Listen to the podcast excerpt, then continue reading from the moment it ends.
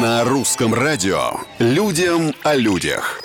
Всем привет, это Петр Кузнецов и необычные истории жизни обычных людей. В книгу рекордов Гиннесса вошло кулинарное достижение из Индии. Там, в торговом центре, построили башню из кексов. Ням-ням.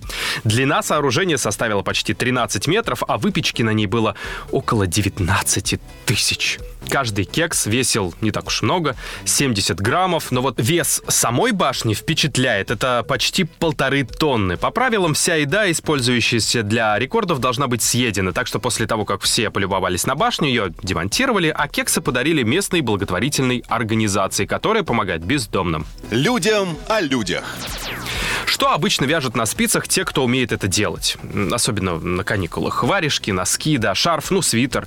А одна финская художница вяжет крючком своих знакомых. Зовут эту жительницу Финляндии Лиса Хиттанен, и она вяжет не просто точные, но еще и полноразмерные копии своих соседей, знакомых, копии животных и предметов интерьера. Выглядит процесс как и положено у настоящих художников, то есть люди приходят к ней позировать, а потом фотографируются со своими вязаными двойниками.